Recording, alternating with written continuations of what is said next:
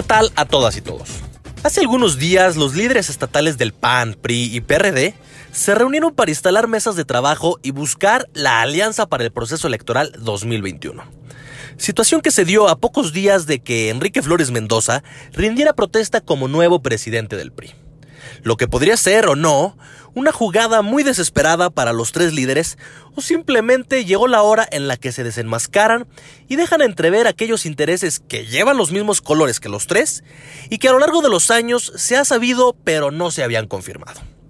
Sin embargo, lo anterior es solo una observación y lo que me preocuparía no es el hecho de que se vaya formando aquel famoso todos unidos contra uno, el aquel mal llamado tumor sino que después de este suceso, Jesús Zambrano, dirigente del amarillo a nivel nacional, le mandó a decir al estatal Arturo Ortiz que de ninguna manera apoyaba aquella decisión y no tendría el respaldo de su partido.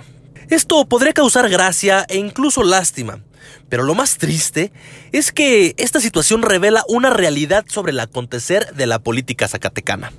Claro, sin generalizar, pero esto es lo que tenemos en Zacatecas. Políticos estancados, figuras deslumbradas en su puesto, sin contacto con el mundo real. Y no solo me refiero al mundo real de una situación en la calle, ¿no? De la problemática que vivimos todos los ciudadanos todos los días en la calle. Sino que, bueno, claro que estas son importantes, sino que me refiero en esta ocasión a una realidad en la política nacional.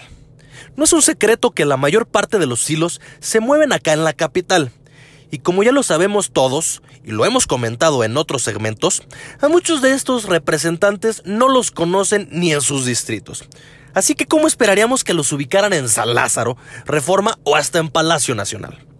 Es importante y en esta ocasión el mensaje se mantiene y va para todos aquellos votantes en las próximas elecciones.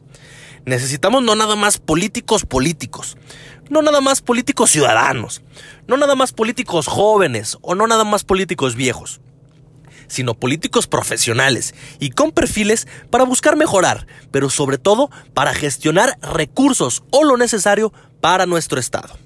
En fin, yo soy Jesús Jaques de Alba, desde la Ciudad de México, y estos son mis piensos.